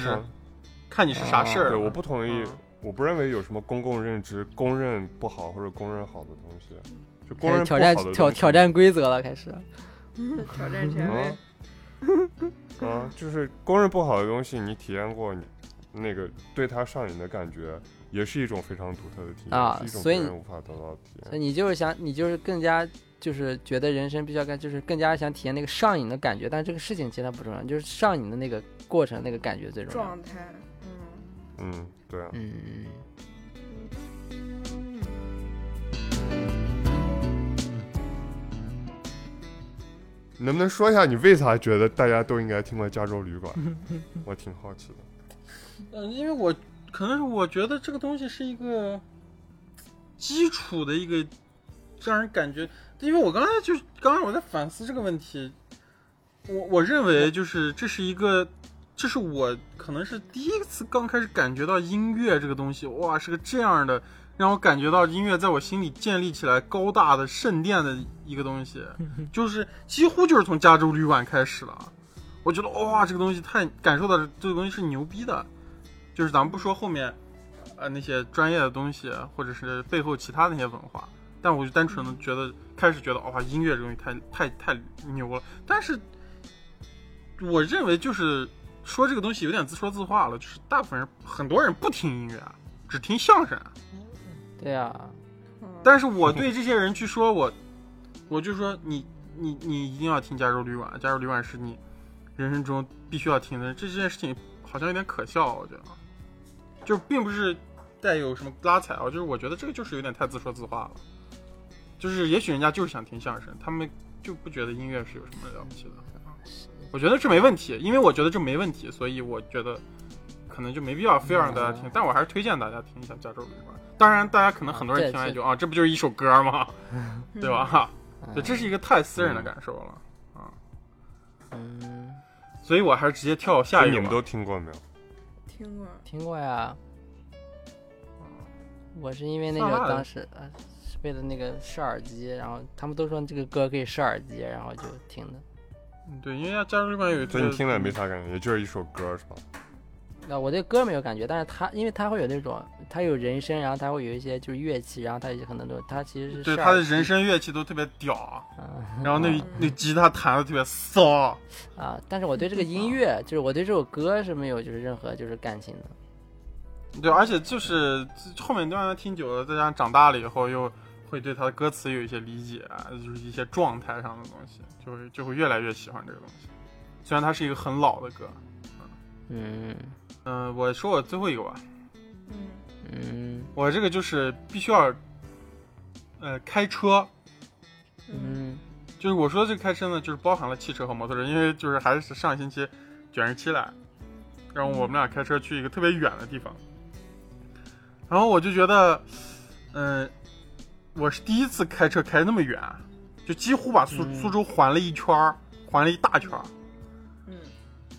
然后我我曾经我几乎没有过开车开那么远过啊，嗯啊我每我几乎每一次开车稍微远一点都是跟卷人骑，要么就跟我爸。嗯，但是我就是觉得，呃，开车你一个人就能拥有一个这样子的能力，去一个你肉身去不了的地方嘛，就是你掌握一个驾驶交通工具。还有一个感觉就是，就是说骑摩托车啊，其实骑摩托车跟汽车不一样，汽车肯定开汽车是一件非常简单的事，哎、不能这么说啊，汽车和摩托车它们各有各的难度。就汽车可能你在驾驶上其实没有那么多啊，说是要多么难的操作啊，汽车是更简单一些，但是汽车可能盲区会大一些。嗯啊，但是但是汽车可能更让你感觉到，就你可以特别舒适地坐在一个地方，你就可以去一个更远的地方，你就可以去一个你肉身无法达到的地方，然后你也可以一个人去到那些地方。嗯所以我觉得人会开车还挺重要的，你也可以呃不依赖，就是比如说火车、飞机，飞机晚点就去不了，但你这个开汽车你就可以。你这个是不是专门说给那个我们另一个嘉宾董东东说的？他没学驾照呢，说李贝也没学驾照呢。不是，因为他他不是不学驾照，他是说我就是不学驾照，行 那就是说给董东东听的吧。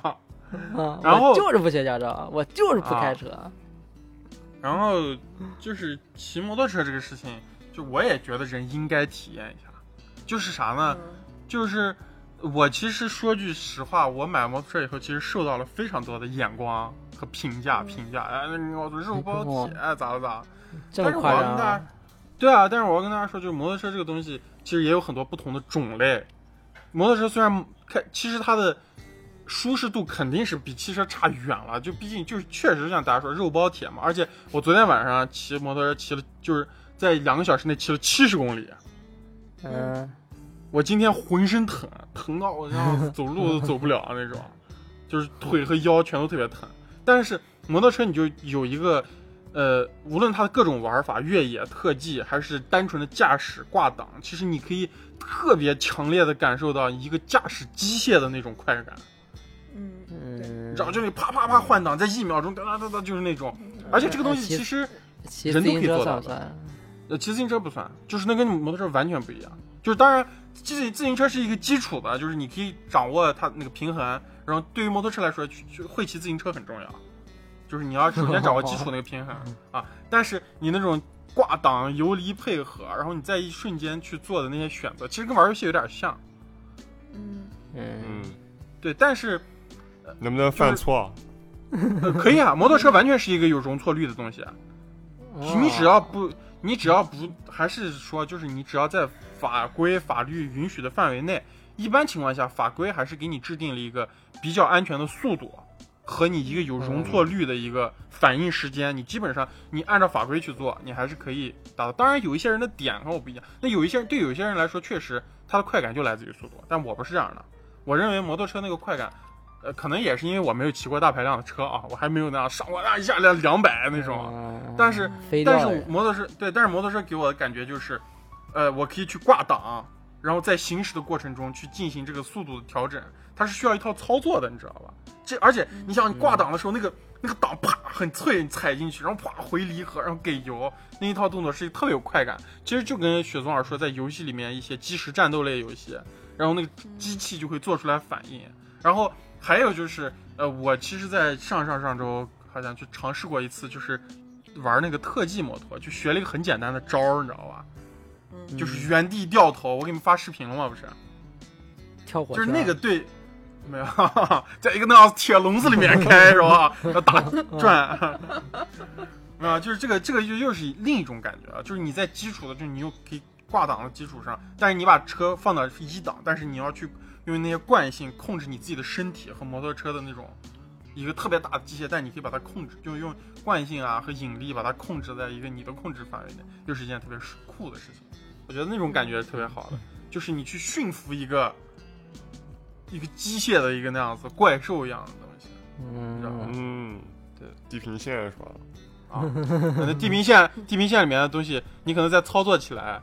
呃是其实肯定是要比摩托车好操作的，你就按一下三角键嘛，对吧？但是你那个怪兽要真到现实世界里，估计 你跑的也跑不动，跑不掉都，你都无法近它的身的。但是摩托车还是一个我觉得挺好的，就是大家在法律法规允许的范围内，其实尝试一下。因为为啥我说法律法规呢？就是这个很重要。其实我自己也通过一段时间的骑行啊啥的，就发现其实法律法规确实，你按照它那个骑，它会把你控制在一个安全的范围内。你只要照着法律法规做，你真的就算是受伤了，你不会有什么大问题。因为法律法规也规定你要戴头盔、戴护具，嗯，而且速度也会压在一个范围内，你不会说是又怎么样，但是你又可以体验到那种游离大不了配合的重开嘛。啊，大不至于，不至于，其实完全不会。你该打转向打转向，该回头回头，把安全确认好，这些容错率都很高的，不会不要去做一些危险的尝试，应该没什么问题。所以我我建议大家，因为我说的这个几乎是大家在座的各位都没干过的，开车和骑摩托这件事情，大家都都不嗯不敢开。雪松老师说怕鬼探头是吧？嗯，啊，但但是我我其实觉得？鬼探头就是突然冲出来一个人，路边儿。啊，就你开的，然后马路上突然有个人跳下来，然后马路两边儿我正常跳出来，判呢。你上次不是把 啊人家？撞你被死了吧？啊，他我上一次你把他撞死了，他全责呀。上一次提到鬼探头的时候啊，上一次提到鬼探头的时候，李贝就说撞给，我记得特别清楚。不是他全责，啊，绝对不是他全责。你撞人的话，你的责任肯定是存在的。你撞人了，你的责任就是肯定有的，百分之百。就你没有你没有要负责对没有看没有观察，嗯，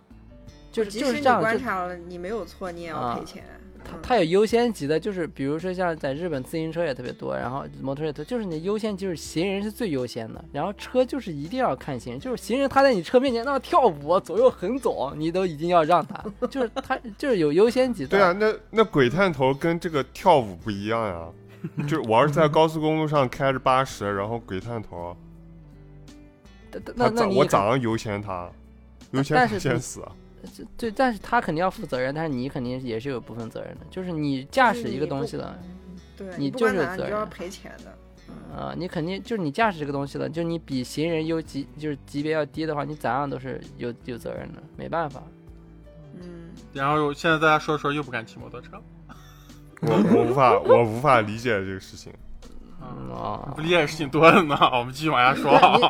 你想一下，你想一下不麻烦吗？比如比如说你不小心撞一个人，你你你办的事儿，首先你办不了了，就你开车你要去干啥你干不了了，然后你下来把这个事情处理，然后占你大量的时间，然后这个这是个人，你把这个人万一撞伤了还好，你把他撞死了呢，那他会不会对你心理产生一定的压力？然后你还要再处理一些后续这些我都可以理解，我不能理解就是如果我在高速公路上，然后突然冒出来一个人，我把他撞死了，我还要负责任啊。你得赔钱，你至少出一部啊分丧葬费吧。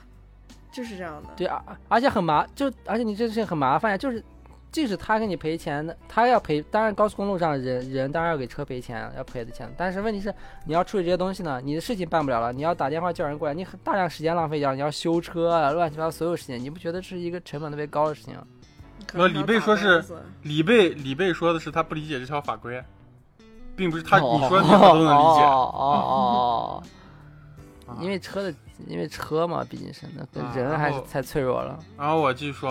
我操，不知道能不能删掉？剪辑的时候，我白说了，白安利了，我靠，刚安利大家大胆的去啊尝试挑战，这他妈就不敢了，我靠。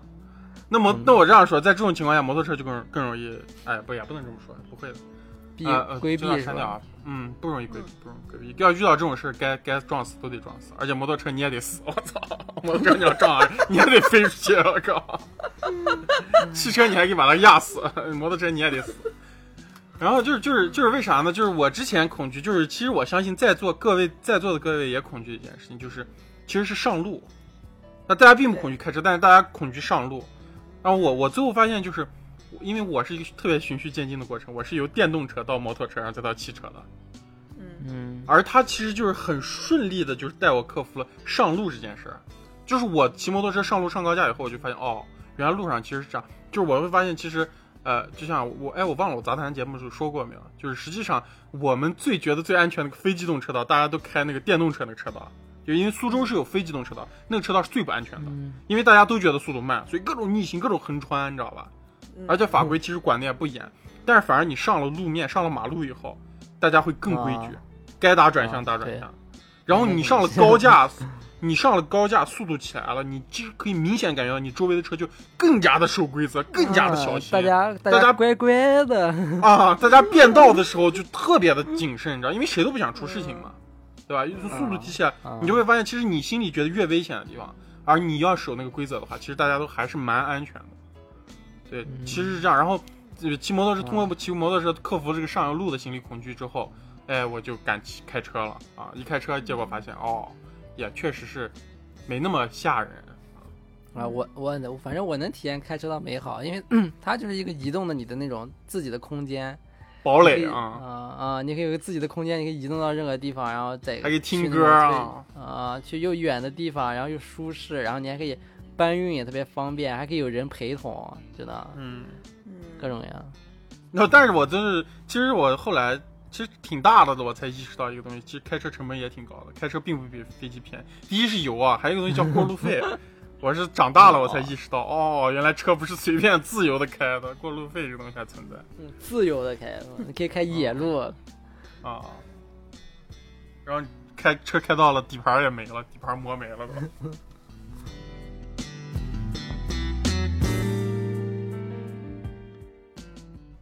我觉得人生还要做一件事情，是跟别的物种交朋友。我还以为跟别的物种交配呢，吓死我！在户外大雨里，在大雨里。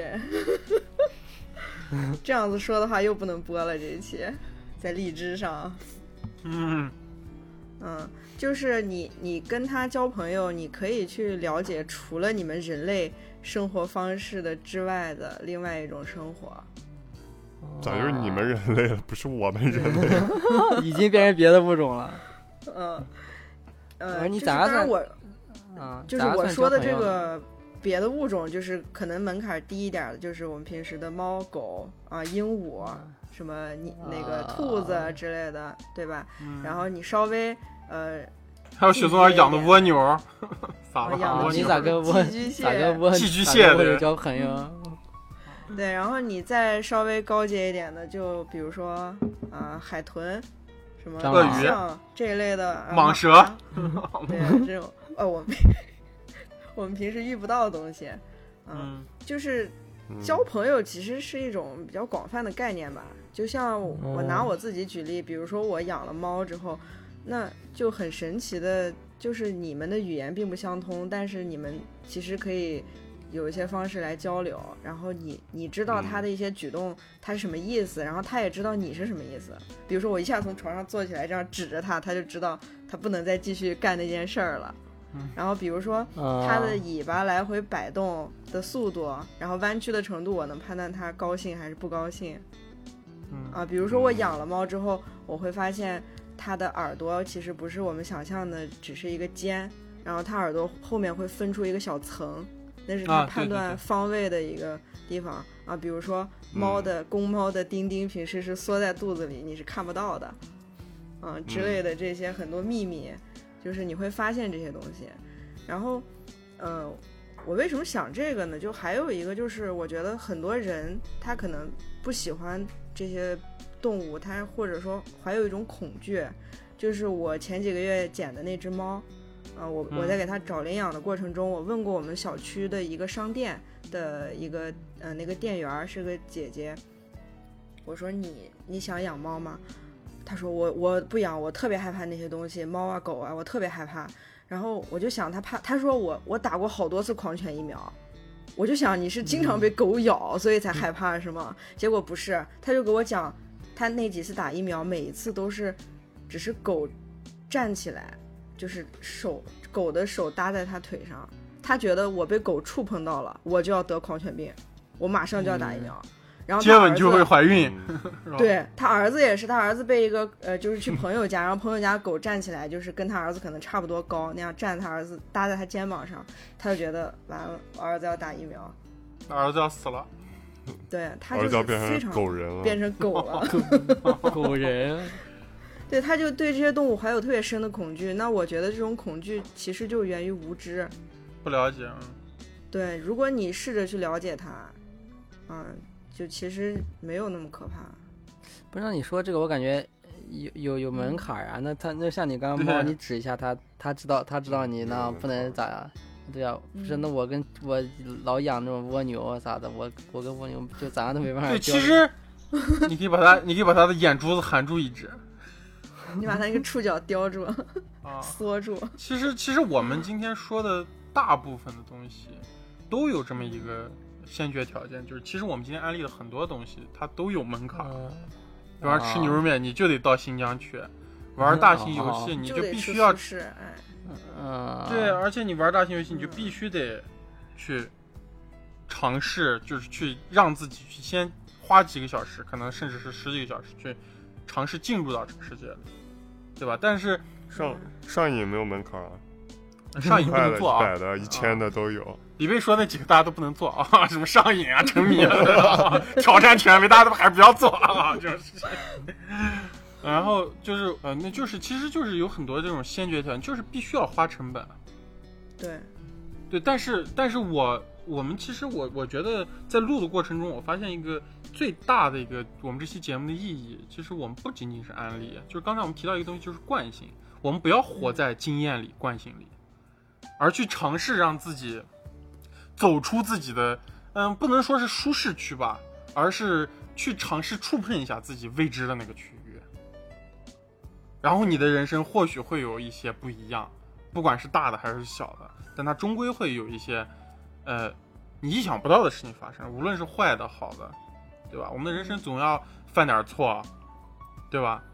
嗯那那你不如、对吧？三五去年的，反正李贝推荐那几个都有可能啊。就是我觉得我我们还是应该去尝试尝试，因为我我觉得，嗯、我们几个其实应该都算是这种人，会去勇于尝试一下我们以前没尝试的东西，包括其实就是我试试摩托车呀这样的东西，像雪松老师嗯也会经常的去尝试一些没吃过的东西，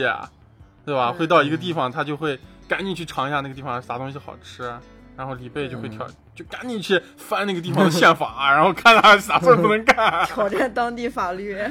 啊。对，其实其实这些都是可以，无论是比方说还有像算大题的这种，就是我们可以去嗯呃尝试一些，嗯、无论是与自然还是与这个世界更加呃灵感这样交汇的一些事情，对吧？我们都可以尝试一下，去在不妨碍到别人的情况下，不触犯到法规法法法律法规的情况下，我们都可以去尝试一下，嗯对吧？然后在在这样一个情况下，就是在一个现在这个世界仿佛都有点大家在下叫啥那个的下沉是吧？世界在下沉。后在下沉的世界里，我们雪宗在上扬，啊，我们去尝试一下，我们都可以去尝试一些上扬的东西。我觉得，对，对我觉得我们这期节目的意义就在这儿，就是其实可以鼓励大家，呼吁大家去尝试去新疆，对吧？让新疆人民 挣上一点钱。哎，嗯，行吧，这期节目时间也挺长的了嗯，啊！感谢大家收听本期荣源合作社，我是娄宗远，我是雪宗，我是李贝，我是酸辣，拜拜拜。拜。拜拜。拜拜。